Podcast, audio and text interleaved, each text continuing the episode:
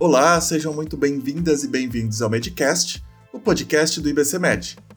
O mês de maio, que é o mês das mães, chama atenção para um tema que diz respeito à sociedade de forma geral: a luta pela saúde da mulher e pela redução da mortalidade materna. A data que marca essa luta é especificamente o dia 28 de maio, que é conhecido como Dia Internacional de Luta pela Saúde da Mulher e também como o Dia Nacional de Luta pela Redução da Mortalidade Materna. Uma pesquisa desenvolvida pela Universidade Federal do Espírito Santo e a Universidade de Cuba investigou as principais causas da morte materna em países latino-americanos em desenvolvimento, de 2005 a 2017. Divulgada agora em 2021, a pesquisa aponta uma taxa média de 55,82 mortes maternas a cada 100 mil nascidos vivos. Já os últimos índices da razão de mortalidade materna, divulgados pelo Ministério da Saúde de 2018, indicam um número parecido: 59,1 mortes maternas a cada 100 mil nascidos vivos. Este estudo da UFES e da Universidade de Cuba mostrou que uma das principais causas da mortalidade materna é o aborto, sendo a quarta maior causa atrás de complicações no parto, transtornos hipertensivos e complicações na placenta. A pesquisa aponta que, no caso do Brasil, além da extensão geográfica, o que leva a complicações regionais e culturais, ainda há uma grande resistência à discussão de temas como a institucionalização do aborto, educação sexual por questões culturais, religiosas, entre outras.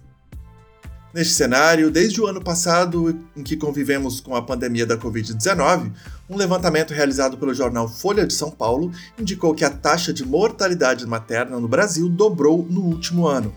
Em média, foram 108 mortes mensais desde o início da pandemia, comparado a uma média histórica de 54. Só para se ter uma ideia, entre janeiro e abril de 2021, pelo menos 433 gestantes e puérperas morreram em decorrência da Covid-19, segundo dados divulgados pelo Ministério da Saúde. Em todo o ano anterior de 2020, foram 546 mortes de grávidas e mulheres que tinham acabado de dar à luz. Este é um dos motivos pelos quais é tão importante lançar luz sobre esse tema, especialmente agora que gestantes e puérperas foram incluídas como grupo prioritários na vacinação contra a Covid-19. Para discutir conosco sobre o tema, contamos nesse Medcast com a presença da professora Isis Quaresma.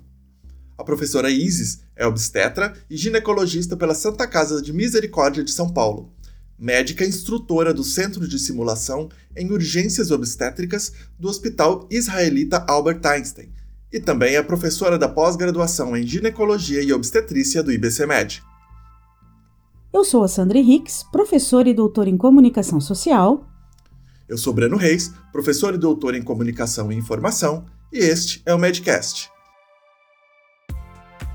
Professora Isis, tudo bem? Seja muito bem-vinda ao Medcast e obrigado pela disponibilidade para conversar com a gente. Professora, quando se fala em saúde da mulher, do que exatamente estamos falando? Quais as dimensões e áreas que envolvem a saúde da mulher e a luta pela promoção da mesma? A saúde da mulher, Sandra, deve ser considerada em todas as fases da vida, desde a primeira menstruação até a menopausa. A gente pode dividir essas dimensões em duas, para a gente entender um pouquinho melhor. Então, a primeira seria o cuidado a nível individual que inclui conhecer o funcionamento do próprio corpo, como o ciclo menstrual, educação sexual adequada, contraceptiva e reprodutiva, e incluindo também a saúde mental e a saúde física. E a segunda dimensão seria na parte da interação com a sociedade. E aí a gente pode incluir o, a prevenção de abuso sexual, a violência doméstica também, e ainda o respeito e igualdade no mercado de trabalho, que é um outro desafio. Então a saúde da mulher ela pode contemplar todas essas dimensões em todas as idades da vida da mulher. Quais são então os principais fatores que tornam necessária a existência dia 28 agora, né, o dia de, de luta pela saúde da mulher e também o dia de luta pela redução da mortalidade materna? Né? Quais são então os fatores que ainda são necessários em 2021 que a gente uh, continue né, sendo, sendo, uh, sendo necessária a existência desse, desse dia para ressaltar essa importância da luta pela saúde das mulheres. Breno, vou começar com um exemplo mais palpável, que são as mortes maternas que a gente tem aqui no país. Então, a razão de morte materna está em torno de 55 por 100 mil nascidos vivos, o que é considerado uma taxa ainda bastante alta, uma vez que 90% das vezes nós estamos falando de causas evitáveis ou tratáveis de óbito materno. Então, aqui no Brasil, por exemplo, as principais causas são pressão alta na gravidez, hemorragia e infecções. Ou seja, tudo isso era controlável, tratável e possível de ser evitado durante um pré-natal bem feito. E nós já não cumprimos a redução da morte materna prevista naquela meta do milênio da ONU que a gente deveria ter cumprido até 2015. E essas metas elas foram reformuladas, receberam um novo nome, que agora elas, chamam Objetivos de Desenvolvimento Sustentável da ONU. E agora nossa novo, nosso novo prazo é até 2030, a gente baixar esse número para 30 mortes a cada 100 mil nascidos vivos, a gente ainda está bastante longe de, dessa taxa também. E aí a gente pode, inclusive, voltar um pouquinho para um âmbito até talvez mais simples, mas não menos importante, que é sobre a menstruação. Então, um levantamento brasileiro recente mostrou que 54% das mulheres entre 14 e 24 anos não sabiam nada ou tinham pouquíssimas informações sobre menstruação. E, e, além disso, outro dado bastante alarmante é que uma a cada quatro adolescentes brasileiras não tem acesso a absorventes ou a uma dignidade ali na higiene íntima, um local adequado para ela fazer a sua higiene. Então, por isso a gente precisa de datas como essas para que a gente coloque atenção a essas questões. Aí, então a gente falou sobre dados mais palpáveis, né, de morte materna, de menstruação, mas existe até um âmbito um pouco mais é, um pouco mais abstrato, mas também que faz muita é, faz, tem muita relevância na saúde da mulher, que é uma certa pressão de um padrão social, de um papel social que a mulher deveria exercer, talvez uma pressão inclusive estética, e que tudo isso leva a transtornos alimentares, a distúrbios de imagem, e que tudo isso reflete de forma importante também na saúde da mulher. Prof, uh, em relação né, à saúde materna, alguns dados da Agência Brasil dão conta de que boa parte né, dos índices de morte no país dobrou no início da pandemia, desde o início da pandemia no Brasil. A quais fatores a gente pode atribuir esse aumento? Né? Alguma dificuldade na manutenção da saúde da gestante, dificuldade em consultas, né? falta de realização do pré-natal? A quais fatores a gente pode atribuir né, esse índice, esse aumento no índice de mortalidade da, das mães, né, das gestantes? Sandra, isso na verdade escancara as dificuldades do cuidado com as gestantes e puérperas que já existiam no nosso sistema. Então, principalmente a dificuldade de acesso aos serviços de saúde adequados e, quando ela consegue chegar na unidade de saúde, a indisponibilidade de recurso que ela muitas vezes encontra. Então, como exemplo, a gente tem os dados do Sistema de Informações de Vigilância Epidemiológica da Gripe, né, que a gente chama de CIVEP-GRIPE, em que os óbitos maternos, agora nessa fase do Covid-19, é, 15% dessas pacientes elas não receberam nenhum tipo de assistência ventilatória, que é muito necessária, e quase 30% não conseguiram leito de UTI. Então, são medidas que seriam imprescindíveis antes dessa paciente vir a óbito, para que tudo tivesse sido feito, um suporte adequado. É, e isso acontece da mesma forma como a gente conversou há pouco, com as outras afecções que acontecem ali no ciclo gravídico puerperal, quando ela tem uma infecção, quando ela tem uma hemorragia pós-parto, quando ela tem uma pressão alta, que são causas também muito frequentes de morte materna. Então, isso só escancara a desigualdade, porque se a gente for olhar é, também os locais, é, a renda das, das, pacientes que faleceram, isso também tem uma diferença muito grande em qual território brasileiro isso aconteceu e qual é a distância dessa paciente para uma unidade de saúde. Então, isso realmente só escancara as dificuldades do cuidado que a gente já tinha por ser um país continental e todas essas questões que a gente conhece. Tá aí, né, prof, uma das, uma das muitas faces, né, da pandemia que não, não só estão relacionadas aos, às pessoas infectadas pela Covid-19 especificamente, mas o impacto que isso traz para todas as, uh, uh, para todos nós, né, da sociedade de uma forma geral. E com a pandemia também, um dos, um dos reflexos que a gente teve é que consequentemente, a gente ficou com um pouco mais de receio de procurar uh, hospitais, de procurar unidades de saúde, e com isso uh, eu imagino, né, quero de repente que a senhora confirme, uh, se houve um, uma diminuição na busca pro, de auxílio, do acompanhamento pré-natal, né, por parte das gestantes, e se uh, esse processo ele acaba tendo alguma influência na própria prática escolhida pelas, pelas gestantes e pelas, pela equipe médica, né? Eu imagino, por exemplo, que um parto, um, uma, uma cesárea seja tenha um nível de complexidade, demande uma estrutura talvez hospitalar maior do que uh, um, um, parto natural, né, por exemplo, e, uh, e que se existem né, esses novos protocolos que uh, foram desenvolvidos especificamente para atender as gestantes, as puérperas e os bebês, a partir dessas novas evidências sobre a Covid-19, tanto no que se refere ao, ao cuidado né, durante a gestação, durante eh, o acompanhamento médico, né, quanto uh, possíveis complicações que possam acontecer durante, durante o trabalho de parto e, inclusive, a questão da, né, da vacinação agora, como que a gente consegue entender esse cenário nesse, nessa, desde o início da Covid-19. Pensando também, né, como a senhora disse, que uh, o número de, uh, o índice de mortalidade materna uh, dobrou, né, desde o início da pandemia. Então, é uma outra pandemia que a gente tem vivenciado também. Com certeza, Breno. É, o comparecimento às consultas de pré-natal com certeza diminuiu depois que a pandemia começou em diversos municípios. E as causas elas são várias. Então, desde o medo que essa pessoa tem de sair da casa dela para procurar um serviço de saúde, até a falta de rede de apoio nesse momento. Então, essas mulheres que já tinham dificuldade para organizar a rotina com os filhos, às vezes na necessidade de trabalhar, ela que mantém a casa, muitas vezes financeiramente falando, e ela já não tem a disponibilidade de creche para deixar as crianças para poder conseguir trabalhar, por exemplo, ou conseguir passar em uma consulta de pré-natal ela não pode chamar familiares que muitas vezes são de grupo de risco, ou se ela própria está com algum problema ou alguma suspeita, por exemplo, de Covid, ela não tem quem chamar para cuidar da criança, uma vez que agora o risco está aumentado. Então, aquilo vai se acumulando e a paciente acaba se cuidando cada vez menos nesse cenário, até pelo distanciamento social que muitas vezes é necessário. Em alguns momentos da pandemia, inclusive, esses serviços que a gente chama ambulatoriais, ou seja, que não são de emergência, que não são pronto-socorros, eles foram inclusive fechados durante um período, é, sem se atentar que essa parte da saúde da mulher, ela é sim considerada um serviço essencial.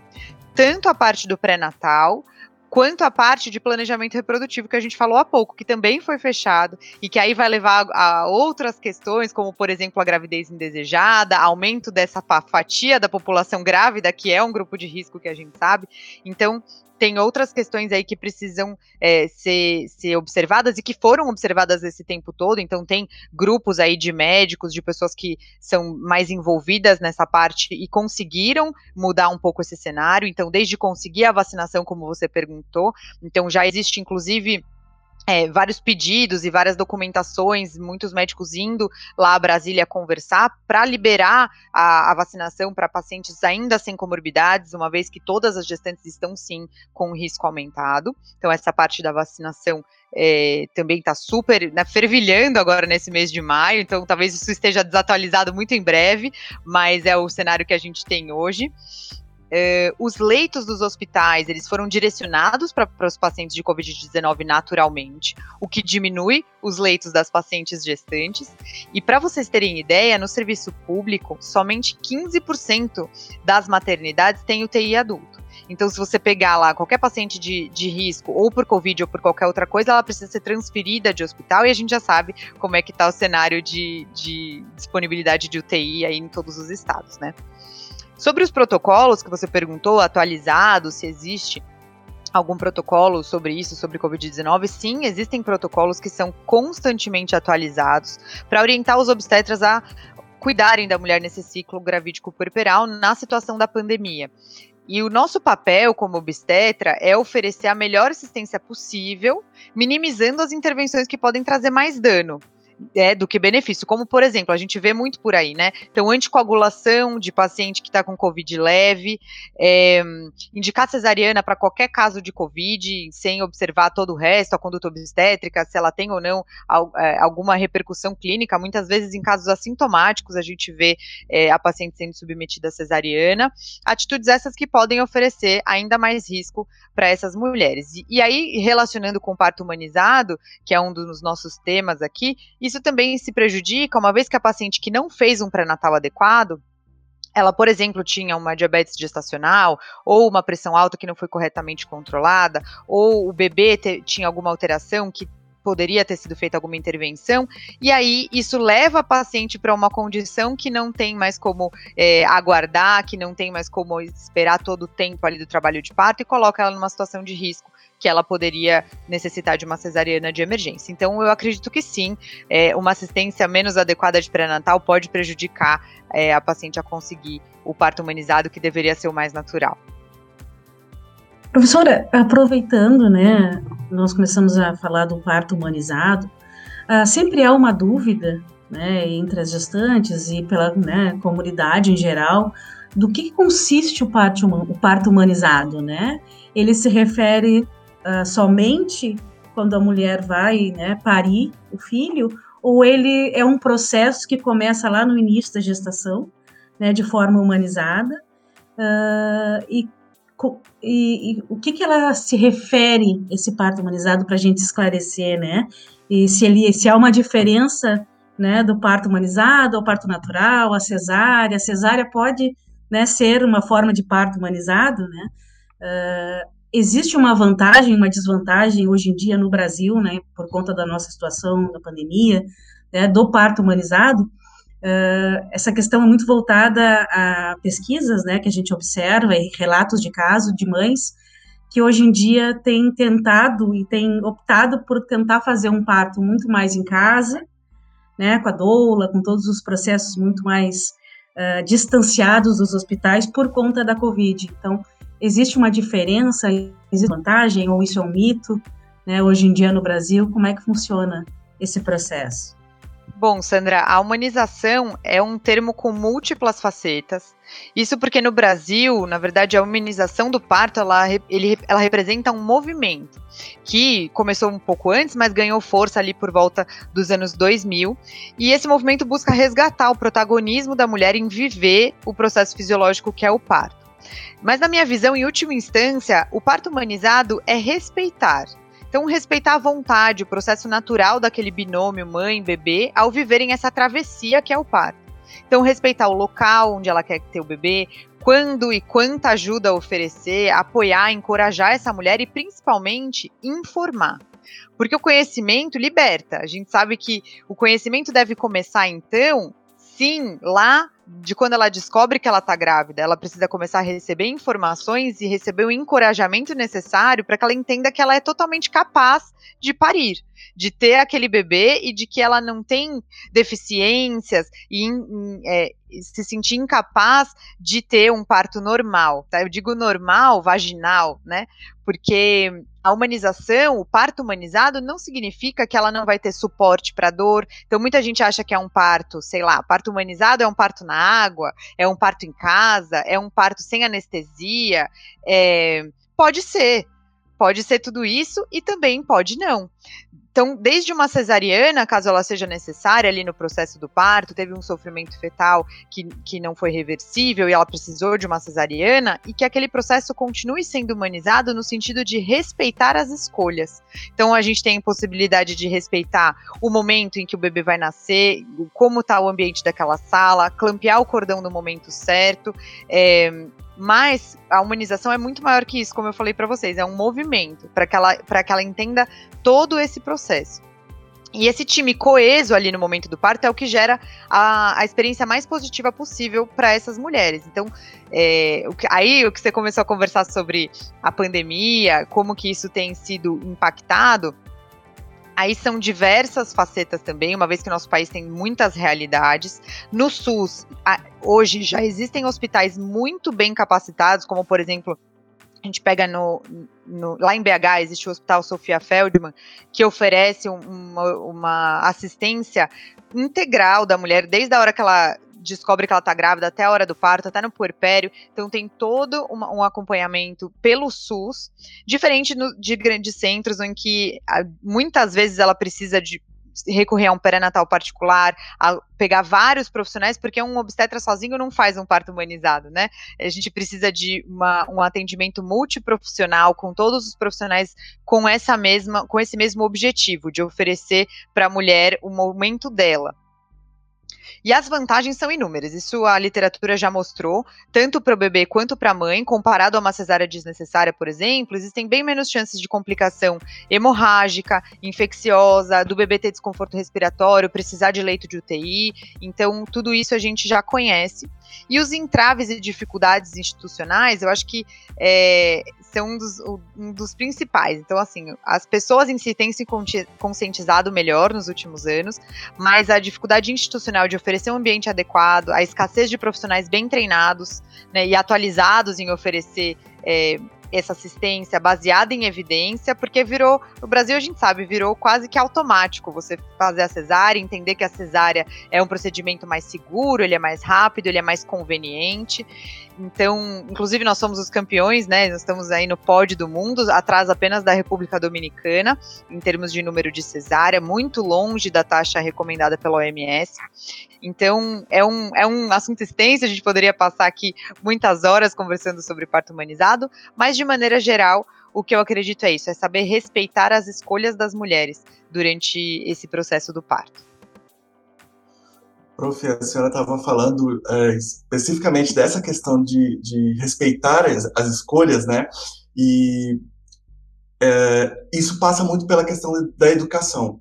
Né? Então, eu imagino que a saúde da mulher ela comece desde né, da, da infância, desde uh, todo um processo de educação de sexualidade, né, não de sexualidade enquanto sexo, mas enquanto modo de estar no mundo, né, enquanto conhecer a si mesmo, enquanto uh, conhecer o próprio corpo, conhecer o funcionamento do próprio corpo, do corpo do outro, né, e de entender principalmente qual é o seu papel, né, e, uh, e como e como uh, vivenciar, na verdade, a sua própria existência, né. E tendo em vista também que a senhora estava falando que a gente vive então em Uh, nós temos diversos Brasis, né, dentro do nosso país, nós temos uh, pessoas que, de repente, a gente imagina que, ah, todas as pessoas têm acesso à internet hoje, não são todas as pessoas que têm acesso à informação, algumas pessoas ainda, de repente, moram em locais que não têm nem acesso a, a, a celular, não tem, né, rede de, de, telefonia móvel ainda, então, uh, qual é o papel né, de todo esse processo de educação sexual, tendo em vista que a gente ainda tem vive num país que tem uma cultura ainda muito machista, que muitas vezes entende né, a mulher como, como propriedade do marido, como né, uh, submissa nesse sentido, e como uh, ausente da sua própria vontade, né, do seu, de conhecer o seu próprio corpo. Como a senhora disse anteriormente, a questão da menstruação, uh, imagino que uma das causas seja o próprio, o próprio desconhecimento a respeito do seu processo fisiológico, do, do que, que significa ser mulher também, né, e pulando, né, falando nesse ponto, eu acho que vem um outro que, que é sobre a violência obstétrica, né, que também está muito relacionado a, a, a, a, desrespeitar, né, a não entender e a não levar em consideração o sujeito principal que deveria ser levado a mulher. E daí eu estava até lembrando outro dia que eu estava vendo um caso sobre mulheres que foram submetidas durante uh, o parto ao tal do pontinho do marido, né? Que a senhora pudesse explicar um pouquinho para nós sobre todas essas questões da, da violência obstétrica, o quanto isso a, a, a, educação né, previne e ela é um fator de, de, de mudança nesse sentido e, e, de emancipação realmente, de, de se colocar como sujeito da própria vida, da própria existência. Muito interessante, Breno. É, você sabe que a violência obstétrica, ela é, como você está falando, o resultado de uma sequência de desinformação. Então a gente fala, é bonito, né? Falar, ah, vamos respeitar as escolhas das mulheres, mas antes a gente precisa dar condições para que ela possa escolher. É, até porque ela pode achar que ela escolheu aquilo, mas isso foi trazendo lá, ela ouviu as mulheres em volta dela, ou os, apenas os médicos, ou apenas os, os, homens. Ela pode ter ouvido qualquer pessoa que está ali em volta dela que não tem conhecimento sobre aquilo, tentar, talvez às vezes a própria vivência, né? Então, ah, o meu parto foi horrível, eu tive muita dor, então você tem que fazer cesárea, um exemplo. Né? Então, antes da gente respeitar as escolhas, a gente precisa dar informação para que ela tenha condições de fazer as escolhas de uma maneira mais consciente, e para isso a gente tem dados e a gente tem medicina baseada em evidência. Né? Não, dá, não adianta a gente querer passar a nossa própria crença para o paciente, que isso também é muito comum no, no meio obstétrico, né? A gente querer passar o que a gente acredita, ou então, é, eu como médica posso dizer isso, é difícil a gente mudar, porque a gente se forma é, com um certo pool de conhecimentos, e aquilo traz uma certa segurança. Você fala, bom, se eu for por aqui, eu conheço esse caminho, então vai dar tudo certo. E aí esses dados vão mudando, essas condutas vão mudando, e é, e é difícil você olhar para sua própria prática e falar, não, agora eu não vou mais fazer assim, eu vou fazer assado, porque agora, hoje em dia é a melhor conduta. Então, e para isso, o próprio médico também precisa de informação. E é com isso que a gente trabalha, né? Então, nós aqui na pós-graduação, a gente forma, leva novas informações atualizadas para os médicos. Lá no, no Hospital Albert Einstein, onde eu trabalho, no Centro de Simulação Realística, a mesma coisa. Então, agrega o projeto do parto, humani do parto adequado, que é um projeto enorme aqui no Brasil, em parceria com o pessoal da ANS, para atuar tanto nas, nas maternidades privadas quanto nas maternidades públicas e mudar esse cenário formando médicos para que eles tenham mais segurança, informem as pacientes e elas possam fazer melhor as escolhas. Então, você estava falando até de internet, né? A internet hoje tem muita informação e tem muita desinformação. Ela precisa também aprender a filtrar um pouco é, o que ela encontra. Mas voltando para a resposta da sua pergunta, a violência obstétrica ela também ela compreende um leque de acontecimentos que envolve desde quem recebe essa paciente na maternidade, é, então desde o atendente na porta é, pode já estar tá, é, referindo algum termo, algum julgamento ali que confere uma violência obstétrica. E vou dar alguns exemplos para ficar mais palpável. Então, é, até, até mesmo a instituição. Então, uma violência obstétrica institucional seria, por exemplo, a falta de acompanhante durante o parto. Então, desde 2005 é previsto que a paciente tem direito ao acompanhante, tanto durante o trabalho de parto, quanto no momento do parto, quanto nos dias que ela estiver internada ali, depois que o bebê nascer.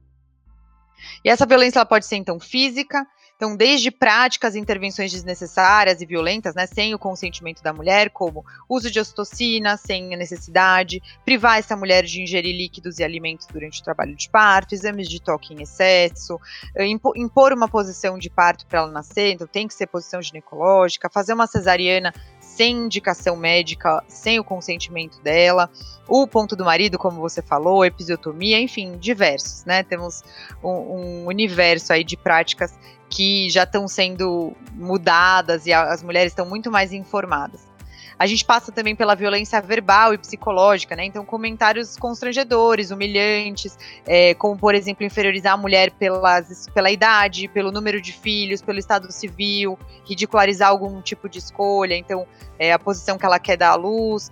Enfim, e a prevenção de tudo isso e a mudança desse cenário é com a informação, como a gente falou, e uma ferramenta muito importante, que, a, que aí falando de maneira geral, é o plano de parto. Então, o plano de parto hoje é um documento que a mulher, depois que ela se informar de tudo aquilo que ela quer que aconteça no dia do parto dela, sempre que possível, claro, sempre prezando pela saúde dos dois, ela vai anotar, ela vai levar ali com ela no dia do parto, e isso poderá é, e deverá ser seguido sempre que possível.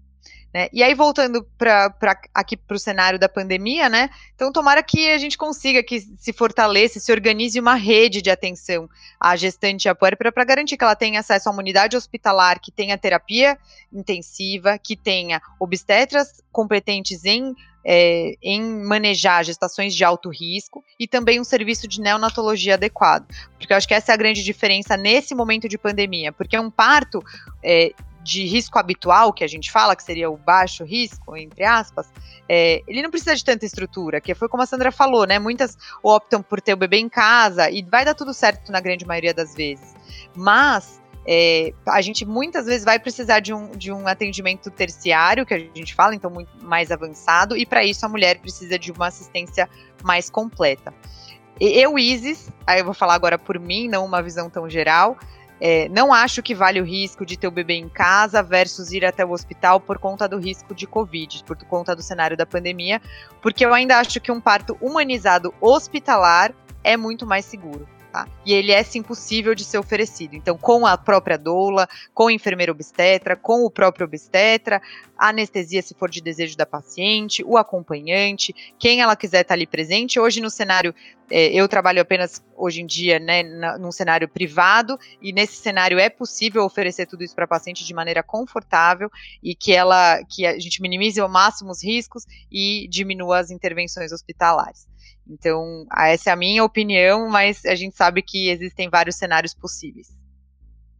Prof, ainda falando sobre essa questão da violência obstétrica, eu estava, uh, ah, inclusive foi uma questão que me surgiu agora, se uh, existe algum demarcador em relação à raça, em relação à condição socioeconômica, em relação à, à, localização, né, regionalismos no Brasil que influenciam, né, e que classes sociais, por exemplo, que influenciam é, determinadas, né, é, estratos da sociedade a sofrerem, mulheres, né, a sofrerem uh, violência obstétrica mais do que outros. E isso eu uh, me veio à mente uma reportagem que eu vi especificamente sobre mulheres negras, Sim. que uh, elas Uh, algumas delas relatam, inclusive, um demarcador racial, né, em, dizendo que ah, você uma crença de que mulheres, né, pessoas negras são mais resistentes à dor ou, uh, uh, né, enfim, e que elas sentiram esse tipo de, de influência racial, né, e imagino também que deva ter uma questão socioeconômica,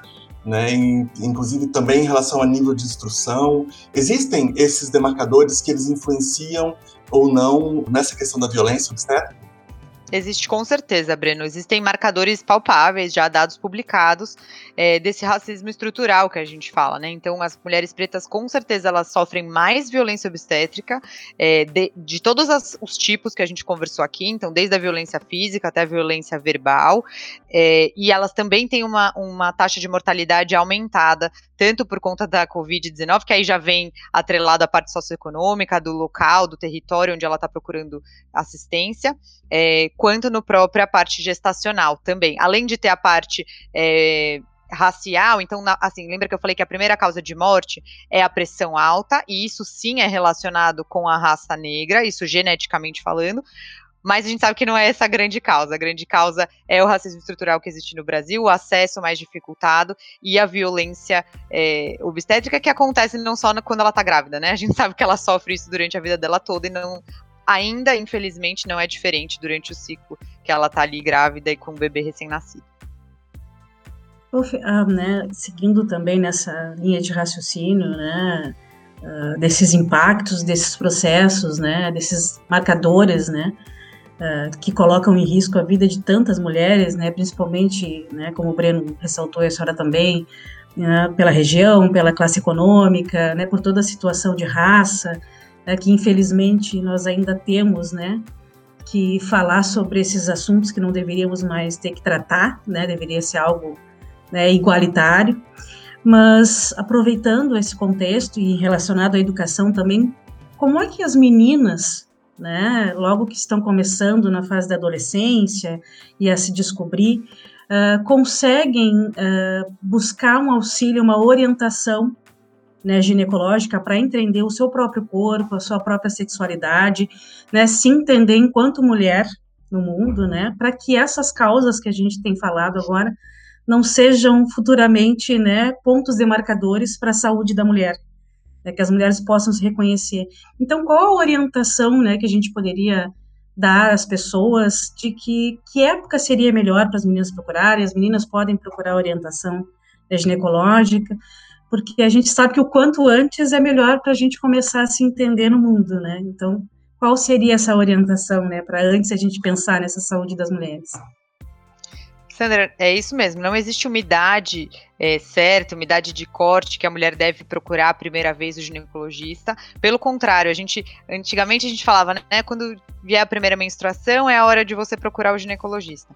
Hoje a orientação que a gente tem é estar tá aqui um pouco antes da primeira menstruação, quem tem condição de procurar já conversar para tirar as dúvidas, entender sobre higiene íntima, entender sobre é, sexualidade no sentido de riscos de infecções sexualmente transmissíveis, entender sobre o corpo, sobre a menstruação e construindo aos poucos uma imagem positiva do próprio corpo no sentido de entender que a menstruação não é suja. Então, naquela pesquisa que eu citei é, anteriormente, fala que 57% das mulheres brasileiras se sentem sujas na fase da menstruação.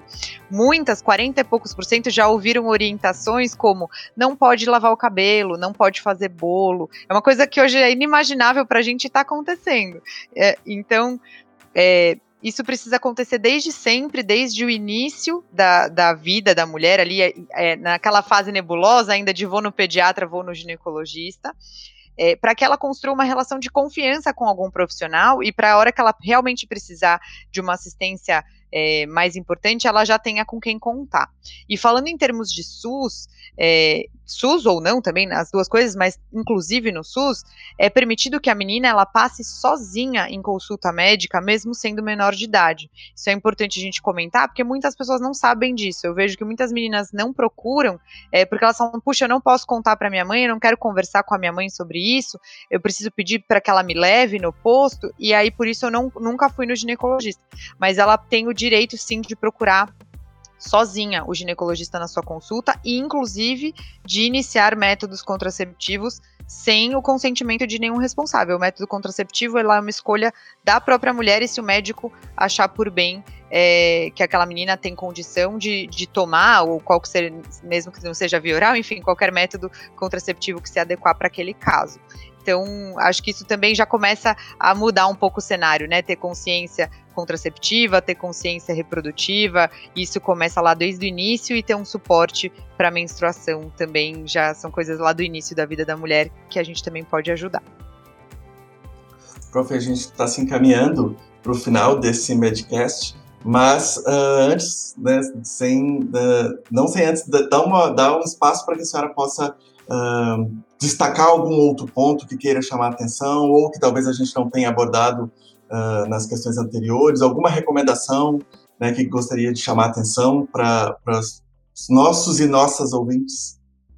Bom, Breno, é, eu acredito que esse 28 de maio é mais uma data em que a gente se dispõe a colocar atenção nas necessidades das mulheres. A gente sabe que é preciso uma mudança de comportamento da sociedade como um todo para reconhecer, respeitar as potencialidades e as escolhas das mulheres, mas mais do que isso, eu acho que essas datas elas servem para a gente olhar cada um para dentro, pra, porque a mudança a gente, é, né, tá fervendo aí 2020, 2021, todas as, enfim, mudanças sociais, estruturais, o que fazer, as leis e tal.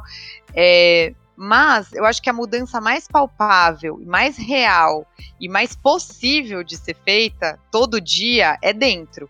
Então, se cada um aqui lembrar é, como tratou a adolescente ali da sua família, quando você conversou com ela, né, na sua festa ali de, de Natal, quando vocês se encontraram, o que, que você perguntou para ela, como você tratou quando a sua filha menstruou, como que você ensinou é, o seu filho a conversar com as mulheres, como que você é, conversou com a sua prima que engravidou, eu acho que a mudança vem daí, vem de cada um de nós, em termos de saúde aí dos médicos, obstetras, é se informar, porque não é fácil a mudança, como eu estava falando há pouco, não é fácil a gente olhar para a nossa própria prática e reconhecer muitas delas como obsoletas e reconhecer que às vezes a gente não quer mudar por falta de coragem mesmo, porque nossa amostra é viciada, né, gente? Então não é por mal que ele não quer que ele não quer mudar as práticas, ele está fazendo aquilo pelo bem.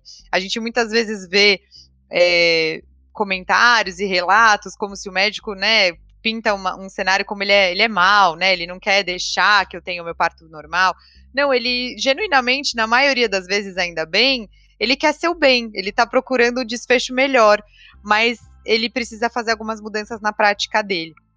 Então, eu acho que essas datas elas servem para isso, para cada um olhar para dentro para mudar agora.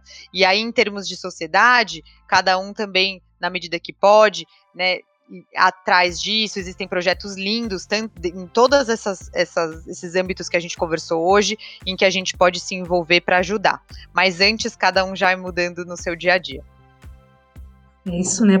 Com afeto, empatia, a gente consegue modificar e melhorar muita coisa, né? Exatamente.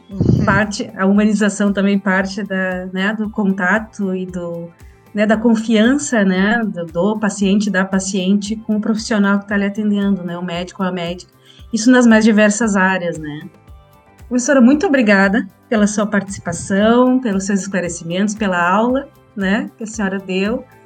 E a gente espera que o nosso Medcast né, ajude as mulheres também a, a cuidarem um pouco mais da sua saúde, né? E também os profissionais consigam né, eh, observar uh, os cuidados que são importantes na saúde da mulher nas mais diversas áreas. Nosso agradecimento pela sua participação. Muito obrigado, prof. Obrigada, gente. Foi um prazer estar com vocês hoje. Obrigada pelo convite e a gente conversar sobre temas tão relevantes. Até a próxima oportunidade. Bom, esse Medcast fica por aqui. Muito obrigado pela companhia e a gente se vê no próximo episódio. Até lá!